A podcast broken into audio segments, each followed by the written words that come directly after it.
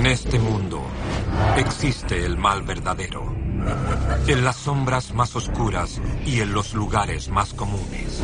Estas son las historias reales de los inocentes, de lo inimaginable. Aun cuando Rebecca Lennox disfruta una vida de cuento de hadas, ella esconde un oscuro secreto que podría truncarla. Lo mantiene oculto hasta que una andanada de horrorosas visiones la pone en el curso de una colisión con su pasado, una intensa batalla con su último temor.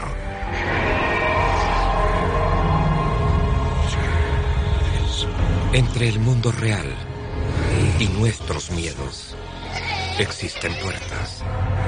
Cuando éstas se abren, las pesadillas se hacen realidad.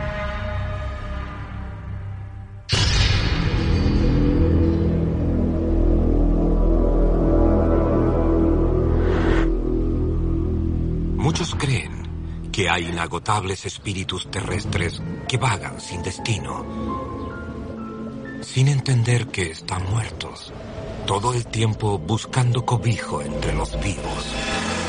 Pero cuando las almas perdidas son ignoradas, a veces se enojan y cruzan el reinado físico para imponer su presencia.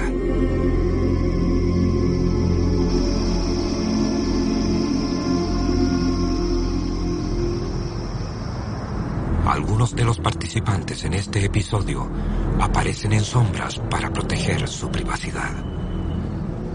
Ella fue un ángel. Buenas noches, Becky. Adiós, señorita Murray. Te veré la próxima semana. En el otoño de 1974, la niña de siete años, Rebecca Mallory, vive en un barrio de Nueva Jersey. Su padre, un sargento de la policía de Nueva Jersey, Bill Mallory, se preocupa de darle seguridad y felicidad.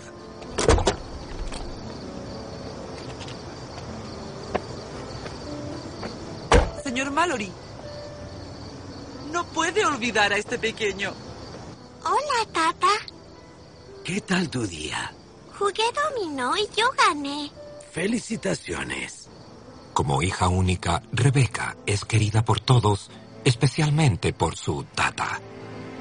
Mi bisabuelo, a quien llamaba Tata, era muy cariñoso y fue una figura muy importante.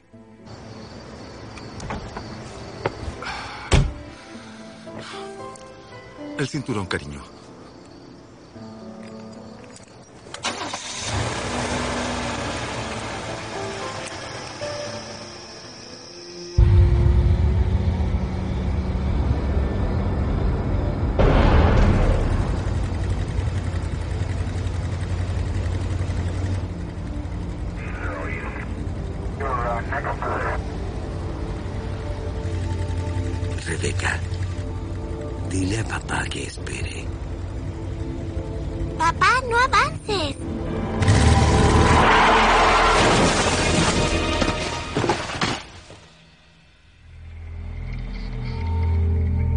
La motocicleta caída en el suelo Se informa un accidente en la zona suroeste de la ciudad, y el conductor estaba a unos metros de la motocicleta.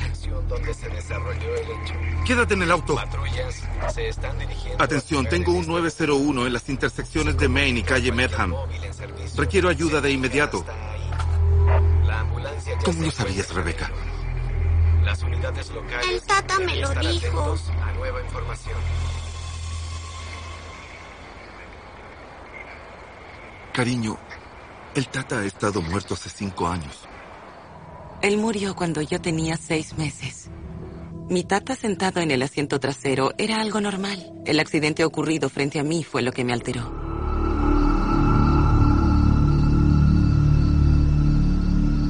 Fue muy, fue muy extraño. Habla más bajo. El extraño incidente confunde al padre de Rebecca. Los niños ven cosas. Mi mamá le insistía a papá. Sus palabras eran, te repito que los niños ven cosas, te repito que ven cosas. Tal vez ella tenga un don. El tata lo tenía. Quiero decir, él sabía cuándo iba a morir. Días antes de su muerte, el tata anunció que no estaría después del fin de semana. Murió el domingo por la tarde, tal como dijo. No hables así. Tú sabes que no creo en esas cosas. Me sentía como una mentirosa.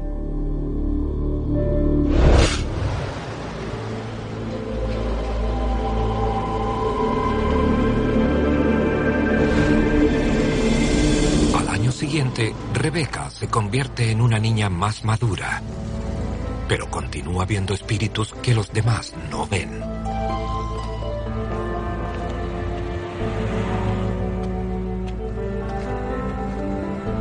Hola. Yo soy Carl. ¿Cuál es tu nombre? Rebeca. Tengo siete años, luego tendré ocho. Rebeca, detente. No hay nadie ahí. La escala está vacía. Pero papá, había un hombre sentado en los peldaños. Es difícil explicar a los demás que uno ve cosas reales que ellos no pueden ver. Había un hombre con una chaqueta azul y se llamaba El Carl. padre de Rebeca no puede entender el Esto extraño comportamiento de su hija. Una niña no está en edad de amigos imaginarios. El Tata y todos esos amigos imaginarios están en tu mente. Pero papá, yo los veo. Entonces olvídalos. Sácalos de tu mente. Era molesto que tu padre te gritara por algo que no podías evitar. La luz cambió a verde. No podía sacarlo de mi mente. Te prometo, papá, te prometo que lo olvidaré.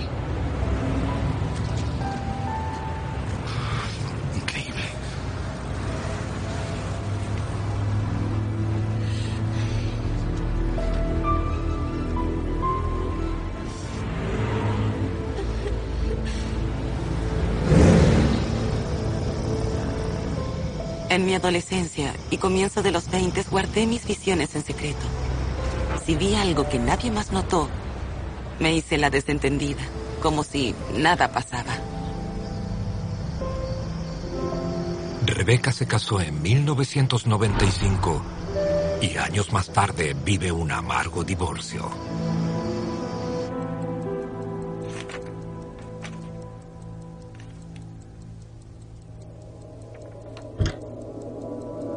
Váyanse, estoy trabajando.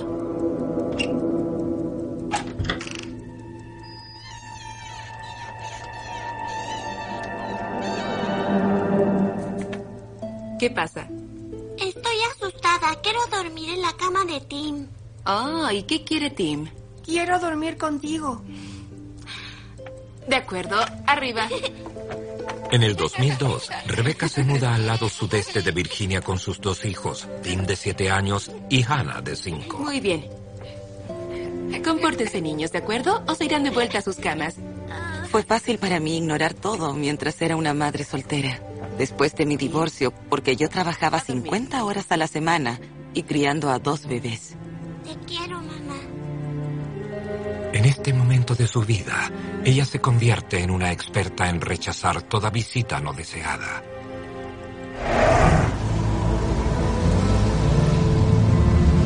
A pesar del trabajo y la crianza de sus dos hijos, Rebeca se da tiempo para colaborar en recolectar dinero para un hospital de niños. Gracias por venir. ¿Cuál es su nombre? Daniel Lennox. A comienzos de 2003, Rebeca conoce a Daniel Lennox, un exitoso dentista del sector. Nunca podré enganchar esto. Permítame. La atracción de ambos es inmediata. Gracias. em, Rebeca. gracias. Yo estaba a punto de casarme cuando conocí a Rebeca. Y la atracción fue tal que terminé con mi noviazgo y comenzamos a vernos. Muy pronto se casaron, deseosos de comenzar una vida juntos. Oh. Después que Daniel y yo nos casamos, nos mudamos a una casa nueva. ¿Qué te parece? Comenzamos a pensar en tener un bebé. Todo iba bien, la vida era buena. Daniel es un devoto esposo y cariñoso padre con Tim y Hannah. Éramos una familia joven y muy feliz. Sí. Chicos, ¿quieren dar una vuelta? ¿Qué les gustaría? ¿Qué quieren para aquí. Navidad? Ven acá. Vamos. Vamos, ven acá. Vamos.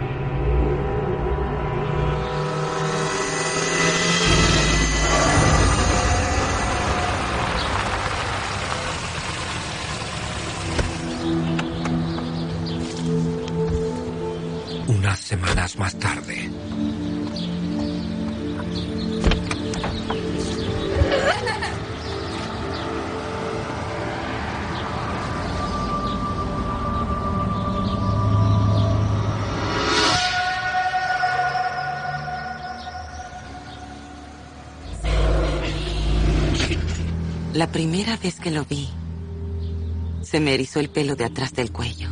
Al sentir ese frío te congelas y sientes temor de moverte. No quería reconocer que lo veía. Debes ignorarlo. Tienes que ignorarlo. Ignóralo.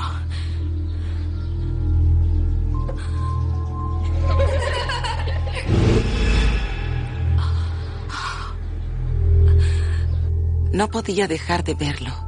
Él estaba ahí. Rebeca está atemorizada.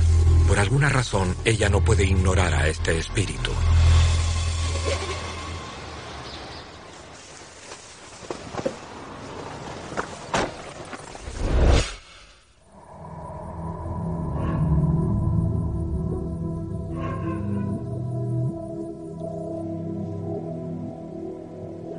Rebeca teme que estas apariciones abran un capítulo de su vida cerrado hace largo tiempo.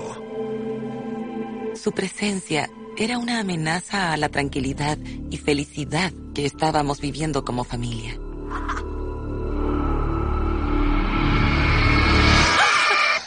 Oye, mamá, ¿puedo ver televisión? Tim, la cena está lista. Ve a lavarte las manos.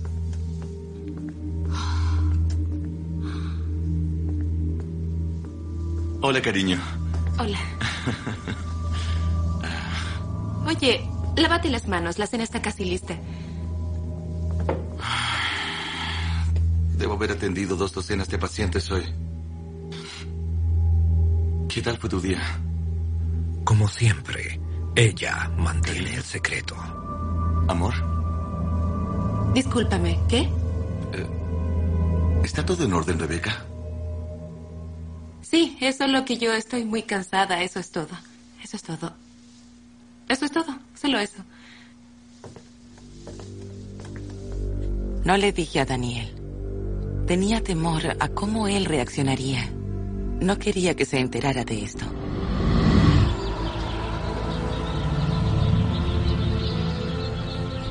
Mientras los días pasan, Rebeca esconde sus temores y trata de mantener una rutina normal con su familia.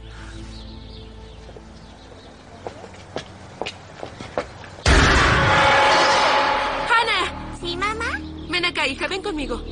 Ven y come tu merienda dentro hoy. Vamos, dulzura.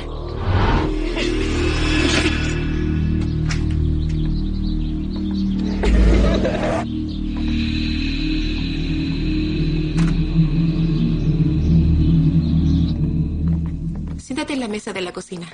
Bueno,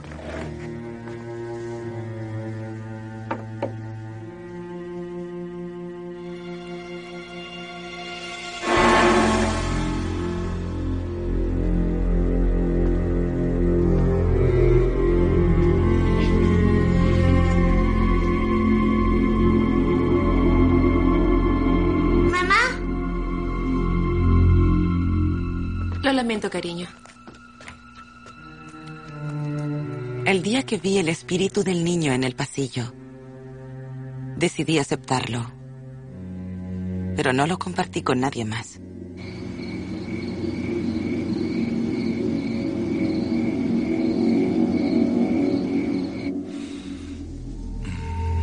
Daniel sospecha que hay algo que tiene molesta a Rebeca. Yo sabía que si la presionaba, ella podría cerrarse y no me contaría nada. Me pareció que ella me lo diría por sí sola. Come, pequeña. Eso es. Tenía miedo que mi esposo no me creyera y pensara que yo estaba loca. O que me creyera, pero reaccionara de la misma forma como lo hizo mi padre hace 20 años.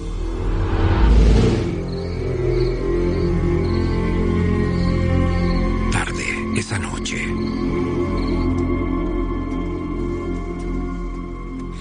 ¿Te vas a la cama? Sí, tengo que levantarme temprano. No te quedes hasta tarde. Iré enseguida. Te lo prometo. Te amo. Yo también.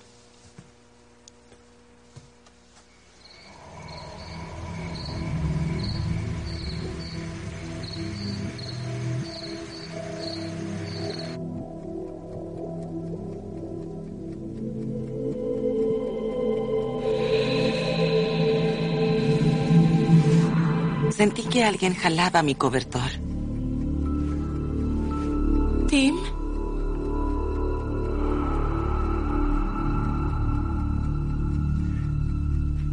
Pensé que era una broma de mi hijo, pero no había nadie en el cuarto.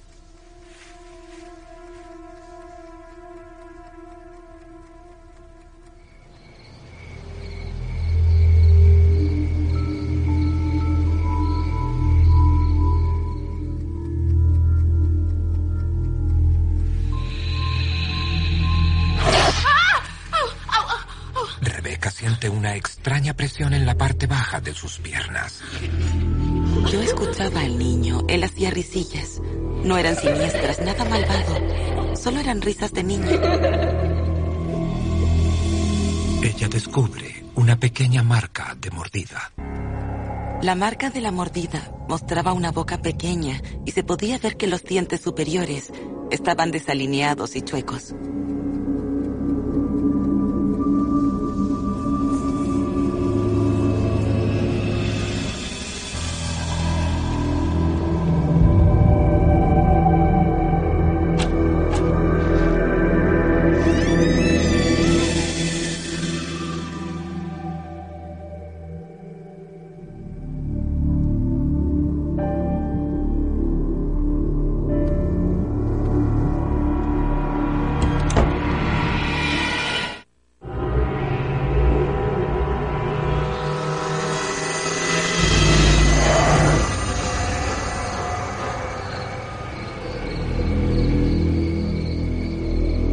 Primera vez en su vida, Rebeca es encarada por una inimaginable revelación.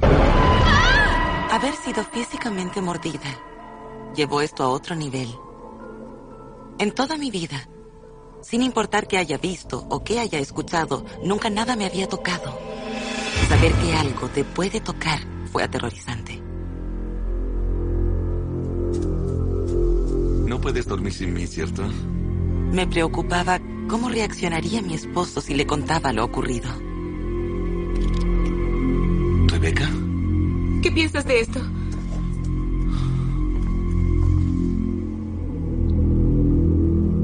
Y él quedó impresionado.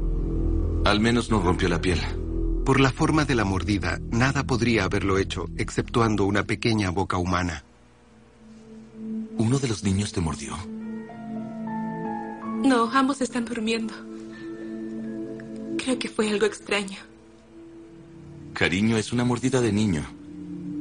Puedo ver que un diente frontal está chueco. Rebeca, ¿qué está pasando? Y yo le dije, un fantasma me mordió. Siempre veo el espíritu de un niño pequeño cerca del árbol del patio. Rebeca aún no se decide a contarle todo a Daniel. Yo tenía mucho temor. Estaba confusa y atemorizada de contarle todo lo demás en ese momento. Daniel, te juro que es verdad. Puedo verlo tan claro como te veo a ti. No sabía qué pensar. No sabía cómo reaccionar. Nunca me había enfrentado a algo así antes. ¿Por qué no me lo dijiste? Porque temía que pensaras que estoy loca. La presencia de esa mordida es todo lo contrario de lo que Daniel cree. No quería pensar que era un hecho paranormal, pero conociendo la evidencia, yo no supe en qué otra cosa creer. No, no, Daniel, ¿qué estás haciendo? Daniel insiste en buscar ayuda profesional, pero Rebeca se opone porque ella no quiere que él sepa más detalles de los que ya le ha contado. No quería ver algo así de nuevo. Eso era lo que importaba. Deseaba que esto terminara, proteger a mi familia. Todo lo que quería hacer era contactar a alguien que supiera de estas cosas más que yo.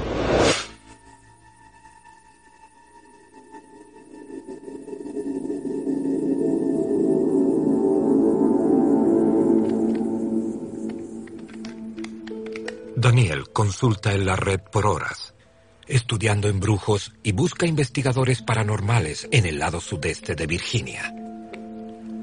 Encuentra un grupo de sólido prestigio, el Centro de Investigación y Búsqueda Paranormal, una organización sin fines de lucro cerca de Richmond.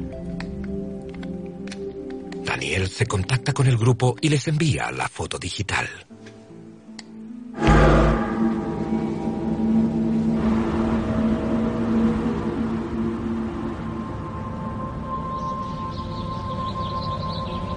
Semana después, un investigador del Centro Paranormal viene a la casa. Aquí están las fotos de la mordedura. ¿Puedo ver la verdadera marca? Mm, desapareció. Ya no está en la pierna. Ya veo. Señora Lennox, ¿es esta la primera vez que vive un fenómeno paranormal? Ah, sí, pero no tiene mayor importancia. Rebeca, él te mordió. Daniel se sorprende cuando Rebeca le resta importancia al incidente. Él no quiso hacerme daño. No quería que se supiera. Mientras más rápido pasara, mejor. Entes como estos no causan mayor daño. La investigadora les explica que este tipo de espíritu desaparecerá por sí solo. Estoy segura que sí. Pero le agradecemos por haber venido. Le creí que todo iba a estar bien.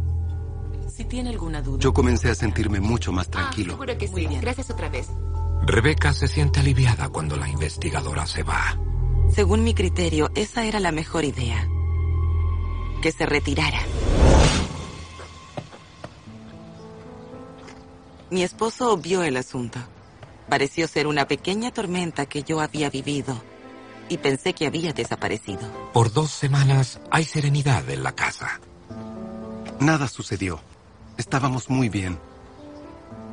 Volvimos de nuevo a nuestros quehaceres y nos olvidamos del hecho. Una vez más, Rebeca espera dejar atrás el pasado.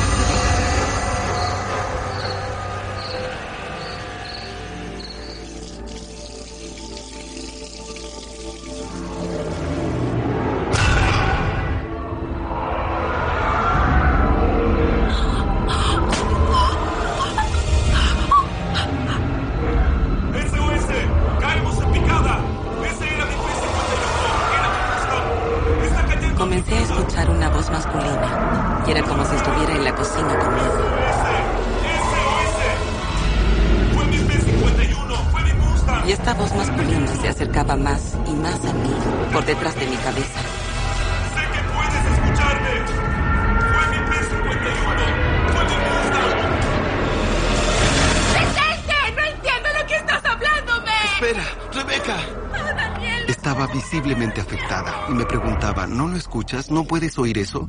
Le respondí, no, no escucho nada. Y era cierto.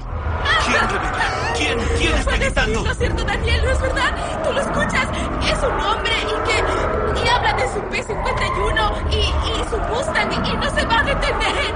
Nunca para de gritar. Espera, se detuvo. Ah, No, Daniel. Debes pensar que estoy loca. Oh, no, mi amor, lo siento, lo lamento. Por la expresión de su cara, ella no quería que yo fuera testigo de eso. Tal vez pensó que yo podría dejarla. Y eso nunca se cruzó por mi mente. ¿Estás segura que él dijo P-51 y Mustang? Sí, porque... Yo dije, P-51 es un avión militar, es un avión de la Segunda Guerra Mundial y volaron en Corea. Agregué, ¿qué significa esto? Daniel está confundido. Rebeca no tiene conocimiento de los aviones de la Segunda Guerra Mundial. Mamá, mamá, ¿qué está pasando? Nada, cariño. Mamá y papá estaban hablando sobre algo en voz alta. Muy bien. ¿Quién quiere helado? Calma, yo voy por el helado. Bien. Lo quiero con chocolate. De acuerdo.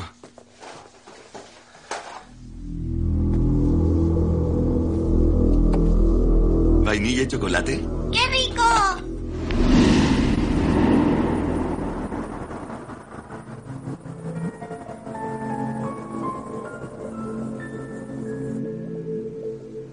Sin saber qué hacer, Daniel busca cualquier información que esté disponible de los aviones P-51 y posibles accidentes en el área. Cuando Daniel trataba de encontrar una explicación lógica a lo acontecido, yo pensaba, oh no, no puede ser. Él me exigirá que visite a un psiquiatra y él me llenará de medicinas. Y eso es algo que no voy a tolerar. Esto se acabó. Tiene algún significado para ti? No, absolutamente nada. A Rebeca le alivia que Daniel le crea, pero ella se niega a indagar en el incidente. Ella quería cerrar el tema. No quería hablar del asunto y tampoco buscar solución. Yo estaba molesto y enojado porque no podía arreglar el problema y tampoco ayudarla a ella.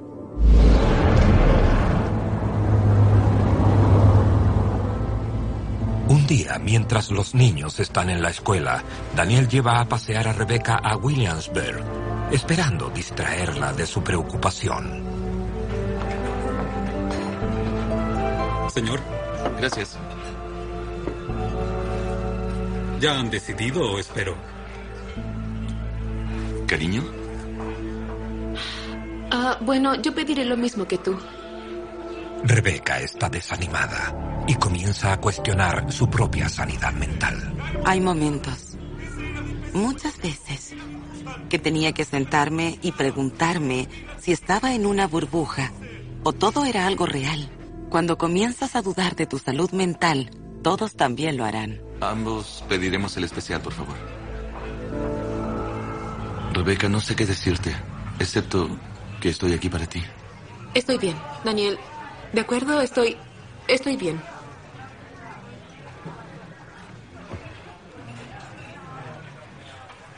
En la gente hay límites, y si estos inexplicables hechos le sucedían constantemente, le cobrarían la factura.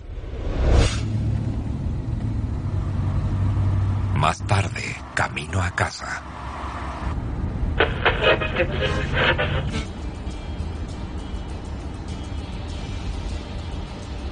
Mi nombre es Elizabeth Pratt Jones. Yo existo. Rebeca escucha la voz de una mujer mayor. Daniel no oye nada. ¿Dónde está mi vajillo, mis recibos? ¿Dónde? ¿Dónde están? Usted, usted no puede hacerme esto. Rebeca. Quiero mis recibos. Usted. ¿Escuchas algo usted aquí? ¿Aquí en el auto? Solo escríbelo, ¿de acuerdo? Elizabeth Pratt Jones. ¿Dónde están mis recibos? Usted- Escribe esto también. no Ah, puede hacerme esto. propiedad. Ella dijo que le quitaron su propiedad injustamente y que eso no lo toleraría. No. Que el magistrado no la escuchó, vendió sus esclavos en la subasta y que no vio ni un solo centavo. ¿Qué han hecho con Yo estaba completamente impresionado. Y algo me hacía pensar que Rebeca no me había dicho todo. Y entonces pude entender que ella era el foco central de todo esto.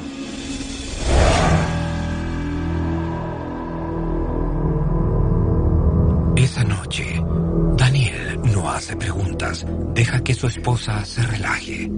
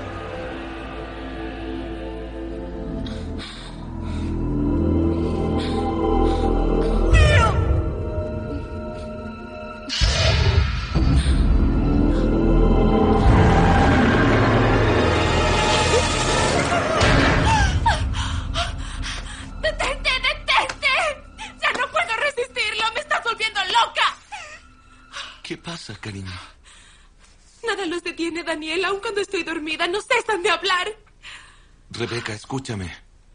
O nos vamos de esta casa o llamamos a los investigadores. Tú eres quien elige. Llama a los investigadores. Mañana.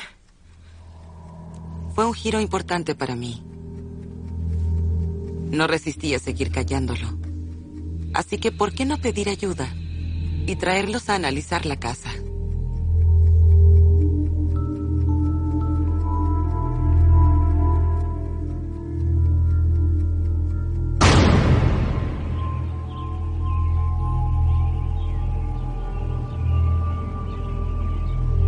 Mañana siguiente, Daniel llama al Centro de Investigación y Búsqueda Paranormal. ¿Dice que su grupo analizó nuestra casa hace tres años?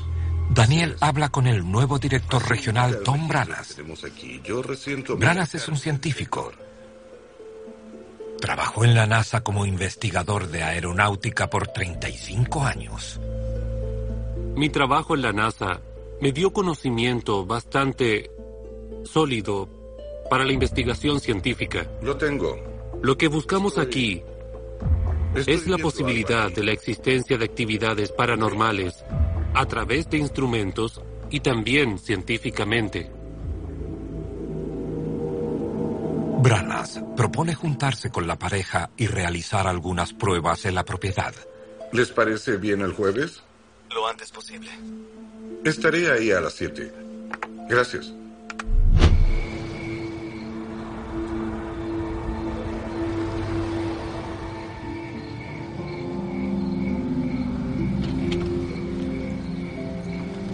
Branas llama a Melissa Kepli para que lo ayude en la investigación. Tengo título en psicología. Mi función durante el desarrollo de la entrevista es observar si hay alguna indicación que nos hiciera sospechar de alguna inestabilidad mental. Cuéntame acerca del niño, Rebeca. No me agrada pensar en él. Me produce tristeza. Él es un niño y necesita cariño. Creo que Rebeca y Daniel querían un tipo de verificación que fuera física y así se pudiera comprobar que sus vivencias eran reales y no parte de su mente. ¿Le causó temor? No, no, lo único que me atemorizó fue que yo lo veía, pero nadie más. Me impresionó que Rebeca le contara tanto a los investigadores. No me sentí impactado por las cosas que vio y oyó. Más me impresionó que ella les contara cosas que habíamos mantenido en secreto por tanto tiempo. Instalaremos elementos que registrarán lecturas dentro y fuera de la casa. Sí, adelante.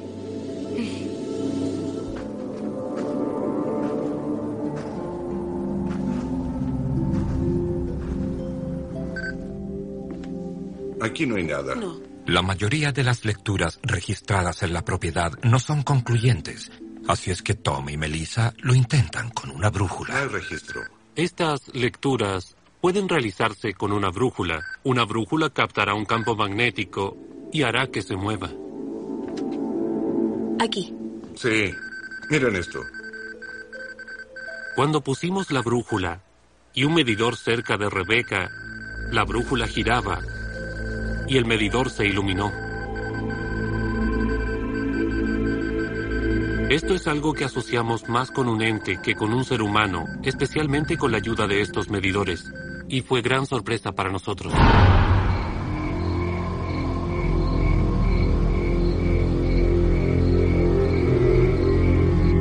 No se registró nada que indicara que la casa estuviera embrujada. De todas formas, hubo una alta lectura en el pasillo, en especial cerca de Rebeca. Rebeca nos ha contado todo. La casa no está embrujada. Yo sí.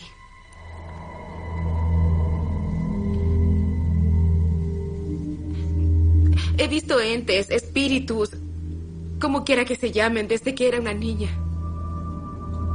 Yo les conté a todos, desde las apariciones de mi bisabuelo cuando era una niña, el accidente, hasta llegar al piloto.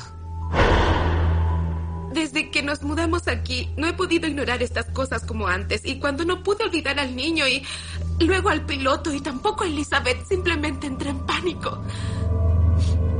Finalmente pude decir, esto es todo. Eso fue todo. Y ahora ya no tengo que esconderme. Fue Un enorme alivio. ¿Creen que estoy loca? Estábamos convencidos de que no lidiábamos con alguien con problemas mentales y que tampoco parecía ser un engaño. Se trataba de alguien que legítimamente había experimentado algo. ¿Por qué nunca me lo dijiste antes? Lo lamento, Daniel. Tenía mucho temor que pensaras que estaba loca.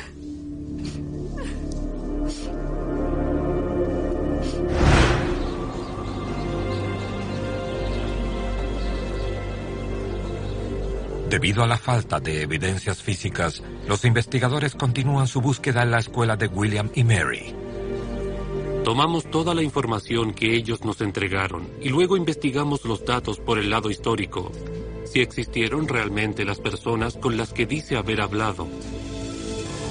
Si probamos que eso era así, entonces teníamos algo interesante para todos.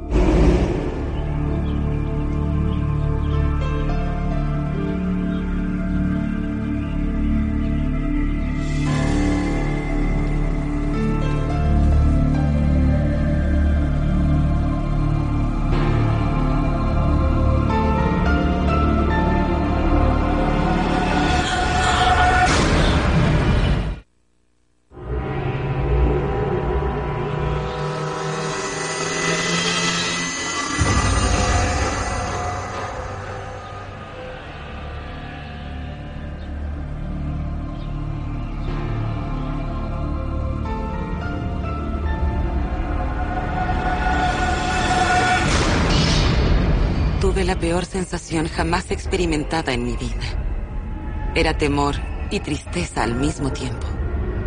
Lo percibí antes de haber visto nada, como un peligro palpable.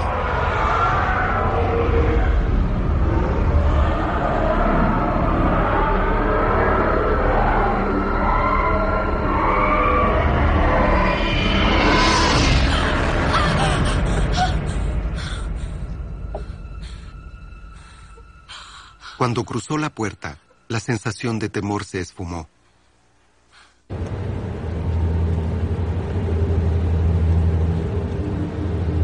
Daniel teme que la sombra es una tenebrosa manifestación del piloto y su presencia es el presagio de que algo terrible pasará. La familia Lennox pronto se muda a un nuevo hogar al otro extremo de la ciudad. En las próximas dos semanas todo está en paz. Rebeca y Daniel dejan atrás el pasado. ¿Tenía alas? ¿Hola? Ah, hola, Tom. Sí, sí, seguro. Esta noche sería perfecto. Muy bien, excelente. Gracias. Adiós. Encontraron algo. ¿Qué?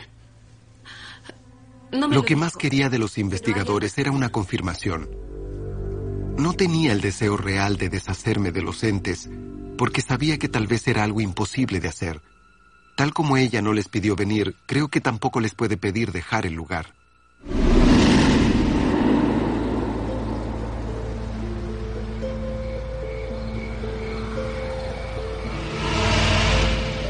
Rebeca y Daniel se reúnen con el equipo de investigación paranormal. Este artículo está en el Daily Press, data del 16 de marzo 1950. Dos pilotos transportando Mustangs P-51 se estrellaron a 550 metros del ex hogar de la pareja. Eso es increíble. Antes de revelar el resto de lo encontrado, Branas quiere hacerle algunas preguntas a Rebeca. Queríamos asegurarnos que no estaban engañándonos. Creo que Rebeca fue muy honesta, pero debíamos asegurarnos que la información que nos daba tuviera cierta certeza. Así que la sometimos a una prueba. Mire estos nombres y las fotografías. Él le muestra una lista de nombres sin decirle cuál es el piloto. Es Harold Schultz. Solo sus amigos lo llamaban Hank. Y el otro piloto era William Wellerman. Rebeca nombra fácilmente a los dos pilotos mencionados en el artículo del periódico. Fue un momento de alarmantes revelaciones. Ella tenía 20 nombres Eligió dos y dio más información de la que esperaban escuchar. Entonces, Tom le pide que identifique al piloto Harold Schultz en un grupo de fotos. La foto de Harold Schultz no está aquí. Es cierto. Fue increíble verlo primero y presenciarlo después. ¿Era un laboratorio con sensores conectados al cerebro de alguien? No, no lo era. Pero creo que la prueba fue satisfactoria para lo que queríamos conseguir. Sin el nombre, el pequeño niño no es identificable. ¿Y qué hay de Elizabeth? Según los registros de William y Mary, Elizabeth Pratt Jones vivió en la calle Henry en el año 1700. Su esposo fracasó como empresario y el Estado confiscó la propiedad de la familia para cubrir las deudas. Al parecer, la energía sobrenatural de Rebecca atrajo a Elizabeth en Williamsburg, distante a 50 kilómetros de la casa de Rebecca. Entonces no estoy loca. No estoy loca. Fue un gran alivio. Pero es muy difícil superar ese temor que de pronto nos invade con todo esto.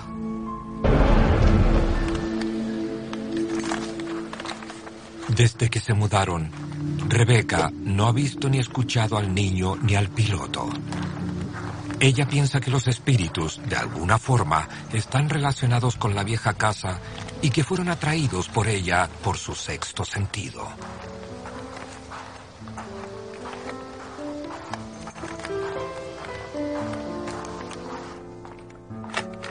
Después de un tiempo, Rebecca aprende a aceptar su don. Ahora siento que puedo controlarlo bastante bien. Pero también sé que no puedo predecir lo que pueda ocurrir mañana. En cuanto a las apariciones y de lo que significa oír a los entes. Tal vez veré uno mañana o veré uno mientras camino mi auto cuando llevo a los niños a la escuela. Nunca se sabe.